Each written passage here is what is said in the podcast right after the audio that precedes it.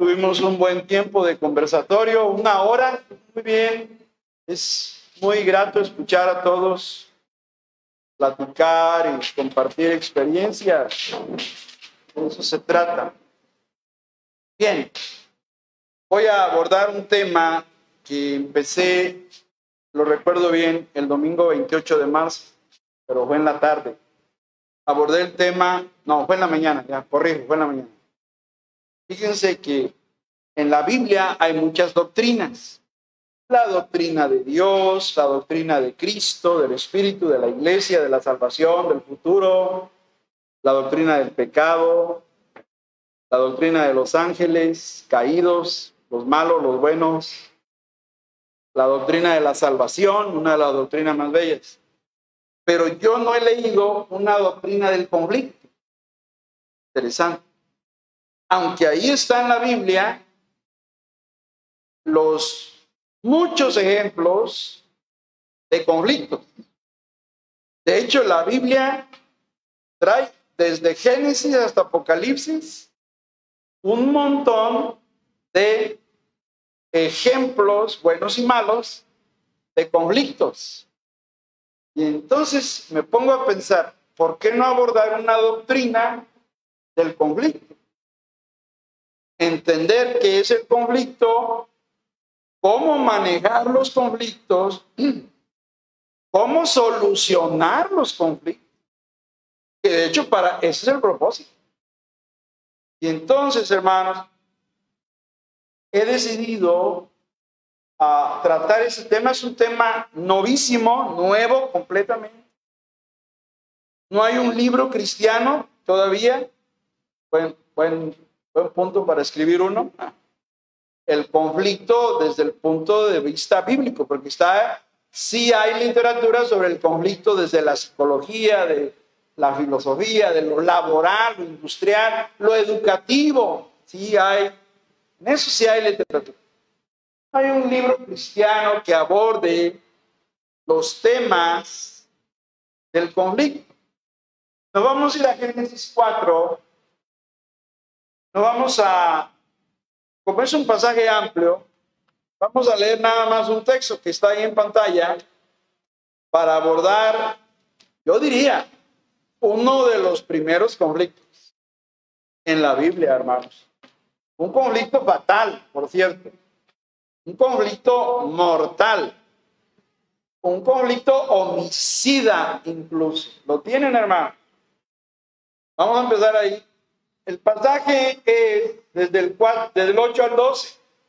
Pero viendo los tiempos, que ya son 11.35, vamos a ver. Tendré que abreviar. Vamos a leer todos Génesis 4, 8. Dice así, hermanos, todos.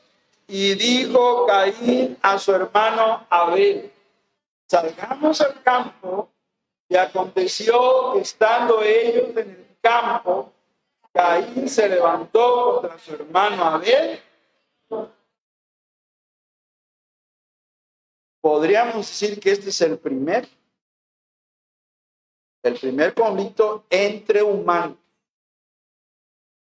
Dos hermanos, uno que envidia, algunos creen que eran gemelos, probablemente lo eran. Uno se levanta por envidia, por frustración, depresión, se ve su depresión ahí, se nota las palabras que Dios le habló a este Caín y decide generar un conflicto con su hermano. Un conflicto que ya tenía tiempo. Ya venía guardando rencor, rencor, rencor, rencor, y el rencor da fruto el homicidio. Vamos a orar. Padre, ayúdanos. Hoy hablamos de un lindo tema que es el carácter, cómo mejorar el carácter. Ninguno de los que estamos aquí tiene un carácter tan bello como Cristo Jesús. Él es el hombre perfecto. A Él debemos imitar. Él es nuestro modelo, Señor. Así que ayúdanos a leer en la Biblia cómo era Jesucristo para volvernos hacedores de tu palabra y poder parecernos a Él cada día más y más. Bendice tu iglesia Masai esta mañana. Oramos por los hermanos que andan fuera de viaje, tu hermano Juan, nuestra hermana Rocío, allá en Monterrey. Y oramos por los que no pudieron venir hoy, por cualquier razón, habla sus vidas y que regresen hoy en la tarde. Y a los que estamos aquí, háblanos hoy en la palabra tuya Edúcanos en tu palabra, instruyenos en ella y ayúdanos a ser sabios para manejar los conflictos. Oramos por sabiduría, oramos por victoria en los conflictos, en el nombre de Cristo Jesús. Amén. Bien, hermano. Conflicto, hermano. Tengo libros de doctrina de muy buenos pastores, teólogos. William Evans, tengo un libro, Doctrinas Bíblicas. Teología Bíblica de Riley, un libro así de grueso. Puro, un erudito en doctrina bíblica. Tengo de MacArthur, buenos libros. Mayer Pirman, otro muy buenos libros de doctrina bíblica. Pero ninguno trata una doctrina que trate sobre Ahora les pregunto, ¿creen que los conflictos es una cosa que aparece en la Biblia? ¿O pura armonía, paz y amor en toda la Biblia? Les pregunto, ¿se muestran los conflictos en la Biblia? ¿Aparecen o no aparecen? Yo diría que aparecen más los conflictos que los momentos de paz entre los humanos, ¿cierto? Ya empezando con dos hermanos, los primeros hermanos terrenales, donde se genera un conflicto que ocasionó la muerte de uno de ellos. Una señora creyente llamada Helen G. de White, cofundadora del grupo de la Iglesia Adventista, escribió un libro llamado El conflicto de los libros. No recomiendo leerlo si usted no tiene madurez y conocimiento de Biblia, porque le va a confundir. Requiere conocimiento Biblia para poder abordar un libro. Pero el, libro, Conflicto de los Siglos, se refiere a una batalla universal, cósmica. Eso es lo que dice ella, fundadora de, de la Iglesia Adventista, cofundadora una batalla entre Jesús y Satanás, que se lleva, en el, se inició en el cielo y se vino a la tierra ese conflicto. La señora Elena G. White, y así se llama su libro, publicado por primera vez 1858, que sentó las bases para la doctrina del séptimo día, la teología de los adventistas.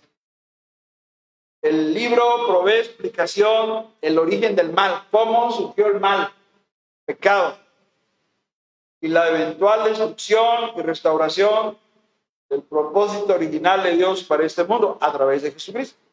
O sea, tiene verdades que son bíblicas, pero también tiene algunas ideas ahí que son muy correctas. Esta mañana que aún es de mañana, vamos a ver el conflicto en la escritura. Vamos a ver comienzo del conflicto. ¿Dónde empezó todo?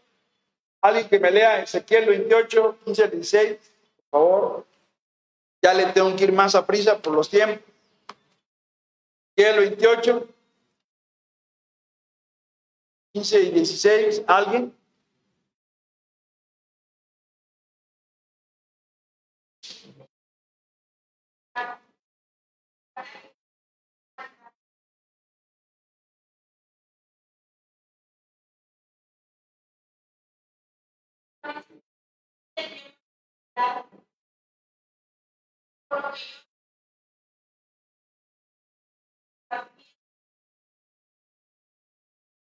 Aquí comenzó este conflicto de los siglos, hermano.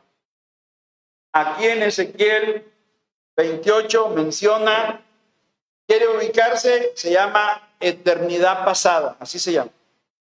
En una eternidad pasada hubo un ángel, el más sabio de los ángeles, el más bello de los ángeles, el más importante de los ángeles, dice Ezequiel, perfecto eras, un ángel perfecto en todos tus caminos, desde el día que fuiste creado. Satanás es como el cielo y la tierra que fueron creados. En el principio creó Dios los cielos y la tierra. Y también Satanás fue creado, es una creación de Dios. No es hijo de Dios, una creación. Este creado. Hasta que se halló qué? Estoy leyendo versículo 15. Hasta que se halló en qué? Maldad. Ahí surgió el conflicto de este ángel dice el 16, a causa de la multitud de tus contrataciones, es decir, de todos sus convenios o arreglos que se había hecho, fuiste lleno de iniquidad, verso 16. Luego que dice, y pecaste, por lo que yo, ahí habla Dios, yo te eché de dónde? Del monte de Dios y te arrojé de entre las piedras del fuego, oh querubín. ¿De qué está hablando, hermanos? Verdades acerca de Satanás antes de que pecara. Hasta que se halló maldad, fue cuando se rebeló contra Dios y allí comenzó qué? El conflicto con la rebelión de este ser malvado que hasta el día de hoy sigue siendo el enemigo de la iglesia, de los cristianos, enemigo de Dios, sin duda, que sigue causando mucho daño en la humanidad. Usted necesita leer Biblia, yo también. Pero, ¿por qué la guerra en Ucrania? Le voy a dar un tip no solo vea los aspectos políticos o económicos de la guerra o sociales. De acuerdo al libro de Daniel, a los gobernantes que no son cristianos los dirige un, demonio muy poderoso llamado en la Biblia principado o potestad o gobernador de las tinieblas.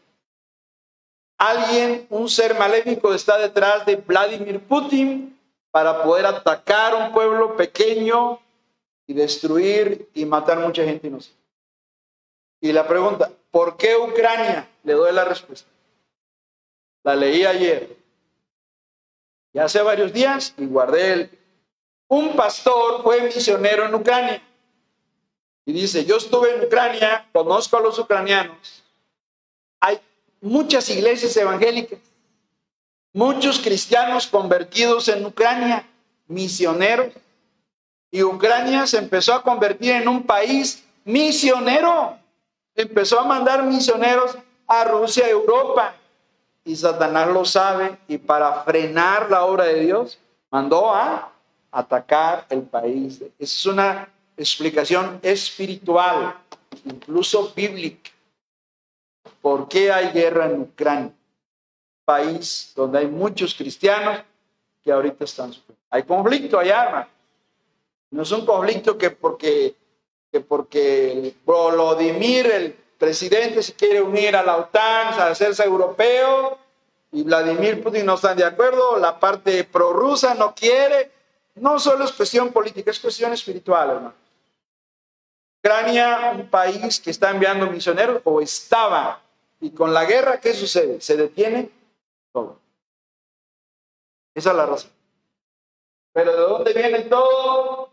Del conflicto en la eternidad pasada con la rebelión de Satanás. ¿Quiere más Biblia? Se la doy. Apocalipsis 12 nos habla de esa rebelión. Apocalipsis 12 nos va a dar matemáticas. ¿Cómo pasó? ¿Sí? Dios da números. Dios da cantidades, hermanos. Versículo 4. ¿Lo tiene? Está hablando de Satanás. 12.4. Y su cola, está hablando de un dragón, y el dragón es Satanás. Si quiere leerlo, pues está en los versículos anteriores. Está hablando de una mujer que es Israel, la mujer es Israel, el dragón es Satanás. En la tribulación, Satanás va a atacar a los judíos. Lo hizo con Hitler, lo va a volver a hacer. Va a volver a intentar acabar con los judíos. Hitler ya corregí el número, ¿ya? las cifras nuevas, no fueron 6 millones, 11 millones de gente que murió en la Segunda Guerra Mundial. En el futuro, Satanás vuelve a atacar a Israel, esa mujer de ahí es Israel. Pero dice el versículo 4, y su cola, la cola del dragón, arrastraba, dígame el número, un tercio, un tercio del entero. Arrastraba la tercera parte de qué? de las estrellas del cielo. Esas estrellas son los ángeles caídos.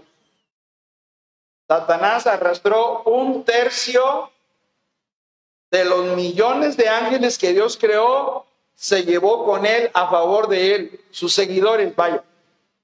Eso es la tercera parte. O sea, no se reveló solo, se reveló con una tercera. La mayoría la tiene Dios. Dios tiene dos tercios. Pero él se llevó una tercera parte, matemáticamente hablando. Pero ahí comenzó el conflicto, hermano. Ahí. Y de ahí, de ese conflicto, aterrizó en el huerto de Edén con el conflicto de Adán y Eva, que menospreciaron los, dos la palabra de Dios. Porque ese fue el pecado de Adán y Eva. El, el, pecado no fue tanto probar el fruto, eso fue la consecuencia. El pecado fue que ignoraron, menospreciaron, no le hicieron caso a la palabra de Dios como lo hacemos nosotros, igual, igual. ¿Por qué? Porque Dios ya había hablado. ¿No había hablado Dios? De todos de los frutos podéis comer menos. Esa era la palabra de Dios. Ignoraron la palabra. Menospreciaron la palabra. Hicieron poca cosa la palabra y le hicieron más caso que a la serpiente. O sea, ese fue el pecado. Ignorar los mandamientos de Dios. Y se genera el segundo conflicto, el pecado de Adán y Eva. Y de ese conflicto, Adán y Eva nos heredaron una naturaleza pecaminosa, que esa naturaleza ahora a nosotros nos está causando conflictos con el carácter, conflictos en la familia, por la manera en que hablamos o actuamos, hermano. Los conflictos, de una vez se lo digo, los conflictos son parte de los seres humanos. Todos vivimos conflictos. Si hay alguien aquí que nunca ha tenido conflictos, quiero que se ponga de pie.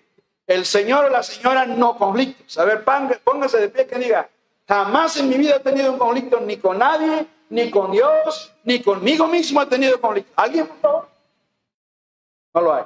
Ah, pensé que lo había. No lo hay, no lo hay. Los conflictos son parte de la vida del ser humano. Conflicto viene del latín conflictus, que quiere decir con golpe. Conflictus es golpes.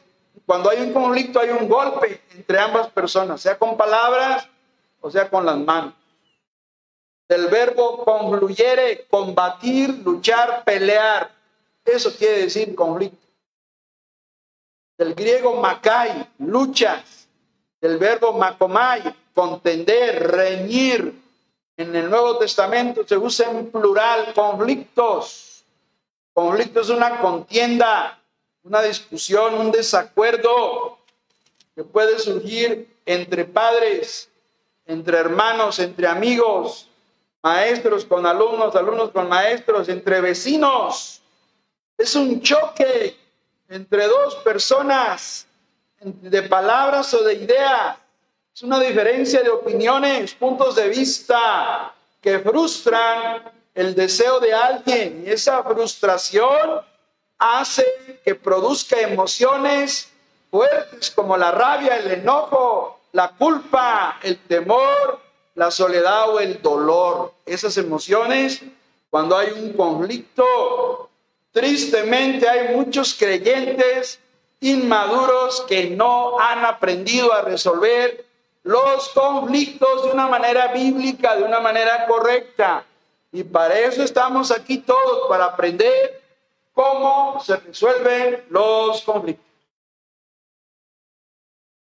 Punto dos, comprensión del conflicto. No solo entiendo, pastor, ya entendí, fue Satanás en su rebelión, descendió a la tierra el pecado de Adán y Eva y de ahí se derivó todas las maldades de la humanidad, el homicidio, el robo, la mentira, el engaño, el sexo libertino, todos los vicios se derivó del pecado de Adán y Eva, sin duda, conflicto. Pero aquí vamos a aprender con Biblia a la comprensión del conflicto. ¿Qué dice el Salmo 19, 12? Me encanta ese versículo. Salmo 19, 12. ¿Alguien, hermano? Eso. Qué tremenda. Aquí está lo que decía nuestra hermana Cecia, que decía, más adelante lo vamos a ver. Cuando una persona se analiza a sí misma, como dijo el salmista, hermano, ¿quién podrá qué? Entender qué cosa? No los errores de los demás, a ver, voy a entender los errores de los demás. Ese está mal, aquella está mal, aquellos están mal, y también están mal, y todos están mal. No, no. Ahí no dice entender los errores ajenos, ¿verdad que no? ¿Qué dijo el salmista? ¿Quién se hizo una pregunta? Eso es lo que yo hablaba. No me gusta usar palabras domingueras o académicas. Metacognición, donde yo digo, a ver, a ver, a ver. ¿Cuál, ¿En qué me equivoqué? Ajá, esa es una buena pregunta. ¿En qué fallé yo? Porque siempre estamos culpando a otros, ¿sí o no, hermano? Siempre el dedito así, miren. Fue fulano, sutano y mengano. Aguas, porque hay tres que te están señalando. Cuando señalas, hay tres dedos que te señalan a ti. En un problema, generalmente, ambos son culpables. A veces hay un inocente, sí los hay, de vez en cuando hay casos. Pero hay que comprender el conflicto. En Filipenses 4.2 hay un conflicto entre dos hermanas. A ver, Filipenses 4.2.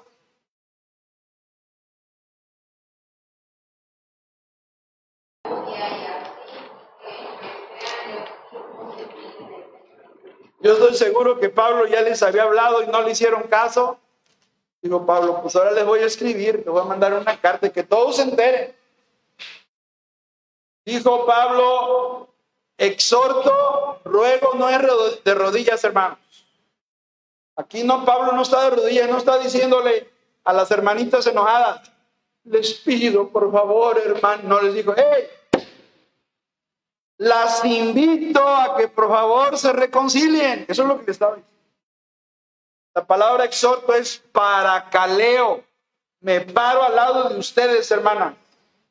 Por favor, reconcíliense, es lo que le digo. Ruego, las exhorto a dos hermanas, Evodia, Sintiki, que sean de un mismo pensar. No me traduzca sentimientos, porque aquí no, la palabra griega es froneo, el verbo es pensar. Que sean de un mismo pensamiento. Parece que tenían sus diferentes. Tenían. Y nosotros los cristianos tenemos que aprender a comprender los conflictos. Le voy a decir cuáles son los primeros conflictos en los cristianos, en sus casas. O, o dígame quién comenzó sus conflictos allá por Chihuahua, por Mérida el niño empieza a crecer y empieza a generar sus propios conflictos. No obedece, deja la ropa tirada, los juguetes, y a ver, hijo, vamos a ver. Y ahí empieza.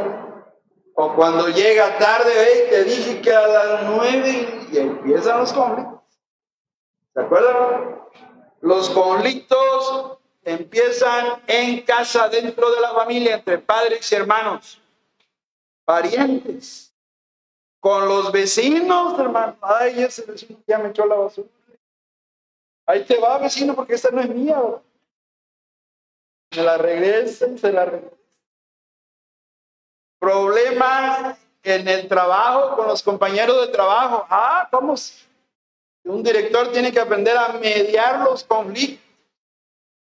En la escuela, entre padres, ay, luego entre alumnos. Ahí estoy, a ver, discúlpate. ¿Y por qué me voy a disculpar? Porque eso habla de que eres un muchacho con valores, respetuoso. Ok, ya. Discúlpame. No, no, no, así no. Dile, oye, lamento, he tenido que usar principios cristianos para reconciliar a dos alumnos. Que uno le dio un, golpe al otro. Pídele perdón. ¿Y por qué le voy? Bueno, entonces, ¿sabes qué?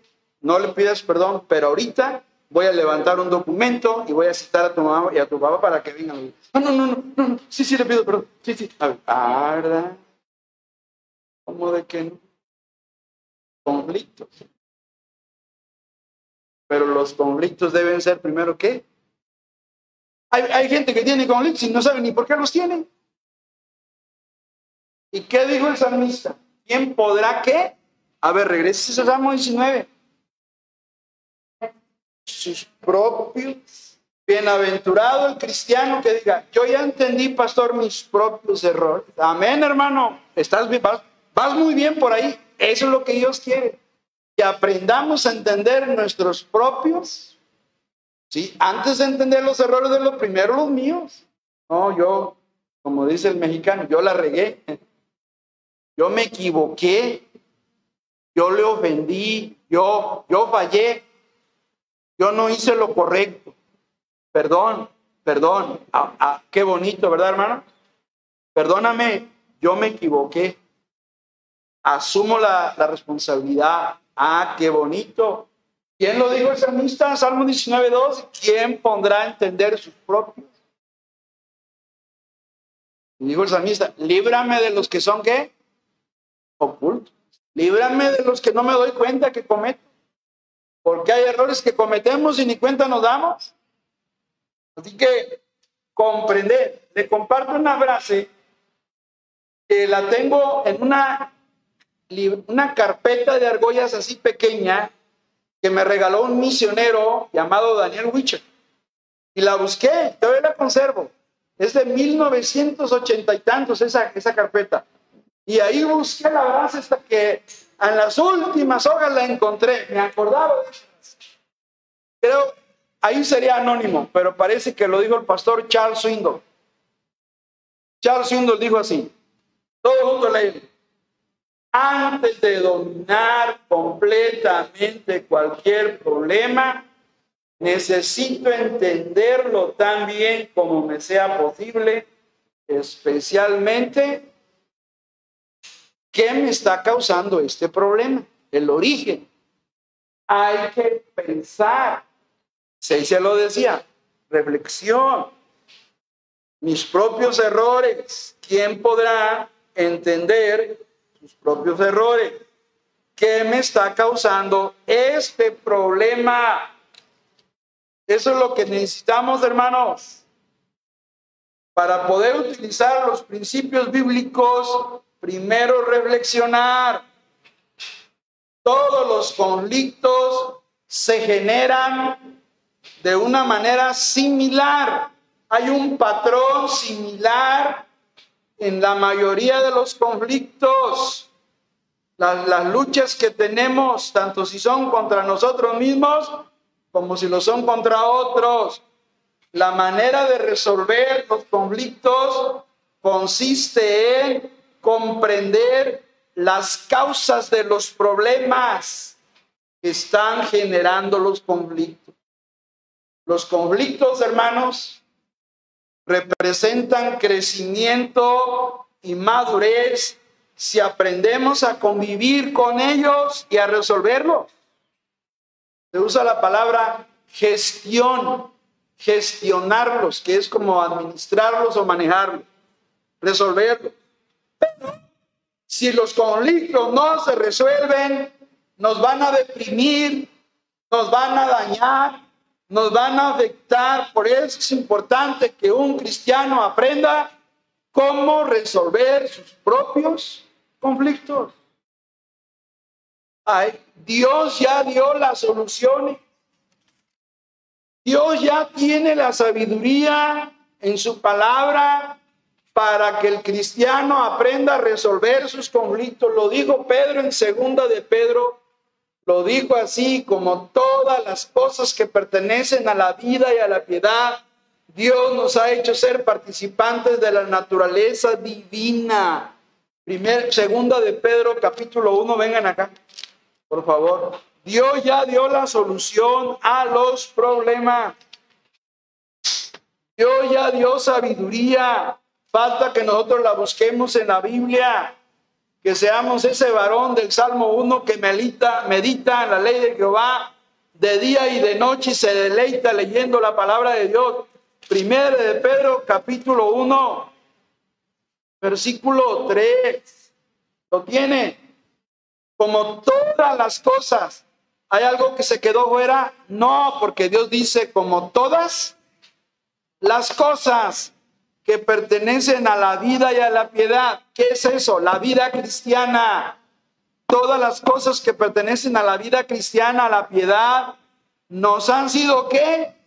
Dadas por su divino poder. ¿Mediante qué? El conocimiento de aquel, de Cristo, que nos llamó por su gloria y excelencia. Todas las cosas para vivir la vida cristiana ya nos fueron dadas, dice Dios, dice Dios. Yo ya les di lo que necesitan para resolver sus conflictos. Ya Dios habló, ya se escribió la palabra. Ahora, pastor, ¿cómo resuelvo mi conflicto? No se va a depender qué conflicto es, porque ya lo pensé. Tiene que haber una tipología de los conflictos. Tiene que haber una categorización de los conflictos. Conflictos familiares, conflictos económicos, conflictos laborales, conflictos psicológicos, morales, espirituales. es una categoría de muchos conflictos.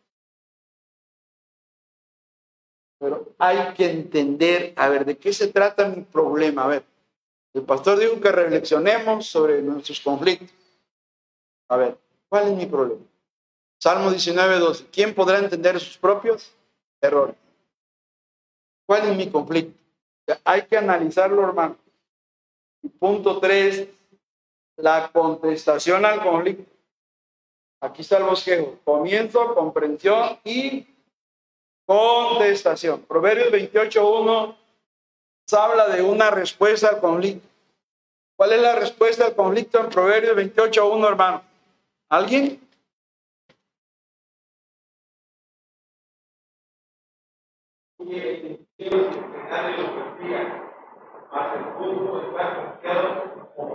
Muy bien. Huida. El impío huye ante los problemas ante los conflictos. Yo le voy a decir a usted lo que yo aprendí, que hay seis respuestas no correctas cuando hay conflictos. Primera, ¿cuál es? Huir. Dicen, mejor digan que aquí corrió, que aquí quedó, ¿cómo dicen? No por ahí. Huir. Los teóricos dicen que tenemos tres cerebros internos que conforman el encéfalo, el todo. Y el primer cerebro se llama instintivo. El instinto dice que cuando estamos ante un peligro, vamos a huir. Y si no voy a huir, me defiendo y ataco. Una de dos. Y si no, hágalo con un gato. Enfréntesele. ¿Y qué va a hacer el gato? Va a hacer dos. O huye o se curva y ¿cómo le hace? O sea, ataque o huida, respuesta. Y no es racional, es emocional. ni lo piensan, nomás reaccionan. Cuando hay problemas, una de las cosas que hacen los es, huye venados. Una. Dos. Segunda. Perdón, tengo algo ahí. Ah, Huir. La segunda es negar. ¿No? No, yo. Oye, que me dijeron que tiene. No, no, yo. Problema yo. No, no. No, no es, la otra persona. Yo no tengo. La negación. La negación es como una máscara para disimular, simular. Negación, no. Como el alcohólico dice, alcohólico yo Me tomo una o dos de vez en cuando. Yo no ser alcohólico. O sea, negación. No, dice. Tercera respuesta. ¿Cuál es? Echarse la pelotita. No, no, la culpa es, no, no, no, tú, no, tú empezaste primero. Ah, no, pero tú me dijiste. Ah, no, no, pero es que, o sea, culparse. Él le echa la culpa a ella y ella qué hace? ¿Qué hace ella? Ella es una imagina, también no. Tú me culpas a mí, pero tú también. Y mire, la culpa, se, se resuelve algo las personas se culpan, no se resuelve. ¿Qué más? La otra, de las, de las peores, chismear. Ahorita le voy a a contar lo que me estás diciendo. Ahorita no, es que me dijo. Y en lugar de que la cosa quede, como dicen, la ropa sucia, se la va en casa, hermano. Ha de andar contando afuera lo que pasa en casa. Los gringos dicen que lo que vive en Las Vegas se queda en Las Vegas, dicen Y cuando hay problemas, pues acá vamos a resolverlo. Pero nada andar Es que ahorita le voy a contar para que me den, como dice el profeta o sea, el bálsamo de Galad. Soy la víctima de lo que me está pasando porque me hizo y me dijo. Me, ofendió. Ah, no, pero tú también le contestaste. Ese es, ese es eso. Porque haces quedar mal a la persona y tengo aquí los huir, es escapar del problema y de la persona con la cual se ha tenido conflicto. Negar, fingir que el problema no existe, eso es negar. Culpar, atribuirle al otro, a otra persona la situación. Aparentar no tener culpa. Chismear, hablar a las espaldas del otro para dañar su reputación, para hacerlo quedar mal. Él hizo esto En lugar de, ¿por qué no, como dice el Salmo 19, 12, ¿por qué no, por qué no entiendes tus propios errores primero antes de ir a hablar mal de la persona? Porque eso dices tú, pero habrá que escuchar también a la otra persona. Eso dice proverbio, ¿no? Justo parece el que aboga primero por su causa, pero viene su adversario y ¿qué? le descubre. ¿Conocen ese proverbio? Justo parece, a ver quién me lo busca. Justo parece el primero que aboga por su causa, pero viene su adversario, el otro, y le descubre un proverbio que dice, no escuches a una sola persona. ¿Cuándo? Alguien, por favor, que lo lea. Proverbio 18, 17. No andes contando tu propia versión de los hechos, porque eso es lo que tú dices, pero necesitan oír a la otra persona. Proverbios 18, 17. Ajá. Pero vienes Ahí está. Dice que justo que parece, o sea, no es justo en realidad es injusto. Pero como él se hace víctima, no es que a mí me dijo, bueno, y él dice, a ver, eso es lo que tú dices. Ahora déjame escuchar a la otra parte. ¿Verdad? Como aquel dicho, se van a reír, ¿eh? Como aquella esposa que llegó pidiendo consejería al pastor. Oh, pastor, aconsejeme. ¿Qué pasó, hermano?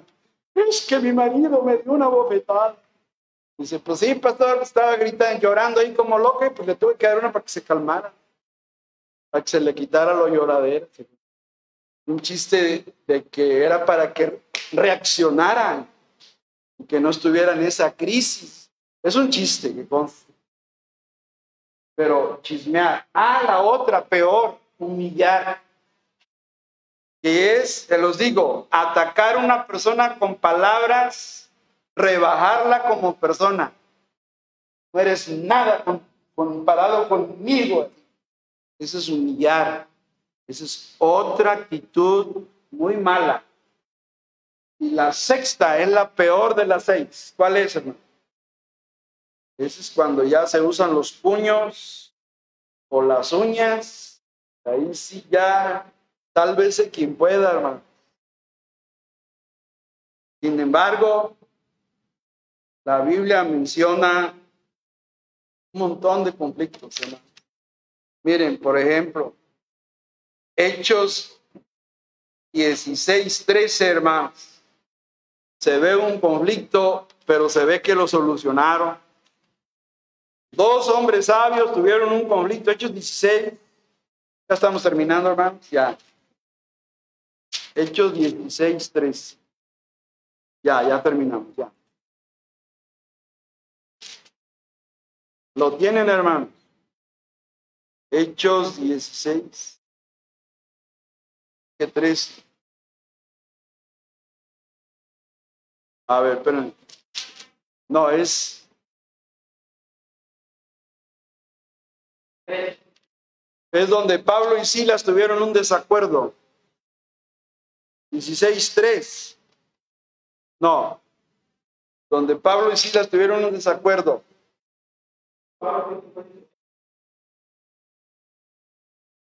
Ahí está, es, es 1537, hermano. Ya lo encontré. Que tanto verso a veces no pongo, ahí me un error en las. 1537 en adelante, ¿lo tienen? ¿Lo tienen, hermanos? 1537. Y Bernabé querían que, llevaran que llevasen consigo a Juan, el que tenía por sobrenombre Marcos. Pero a Pablo, ¿qué? no le parecía bien llevar consigo al que se había apartado de ellos de familia y no había ido con ellos a la obra. Mira el 39. Y hubo tal que conflicto, desacuerdo entre ellos, que ¿qué hicieron? Se separaron el uno del otro. Bernabé, tomando a Marcos, navegó a Chipre. Y Pablo, versículo 40, escogiendo así las... O sea, se separaron, dijeron, sabes qué, Pablito? Aquí se rompió una taza y cada quien para su casa. Ok, ¿sabes qué? Yo me voy a llevar, dijo Silas, entonces yo me llevo a Marcos. No, Bernabé, perdón. Bernabé dijo, yo me llevo a Marcos. Y Pablo dijo, yo me llevo, yo me voy con Silas. Ustedes váyanse por allá, nosotros vamos por acá y a seguir sirviendo a Dios. O sea, hubo un desacuerdo que generó dos equipos misioneros. Esa fue la manera de solucionar. O sea, se ven los conflictos en la Biblia. Termino ya, hermano. Termino. Ahí la pelea, ahí. Ya ven el video ya. No, ahí, ahí no, ese ya es.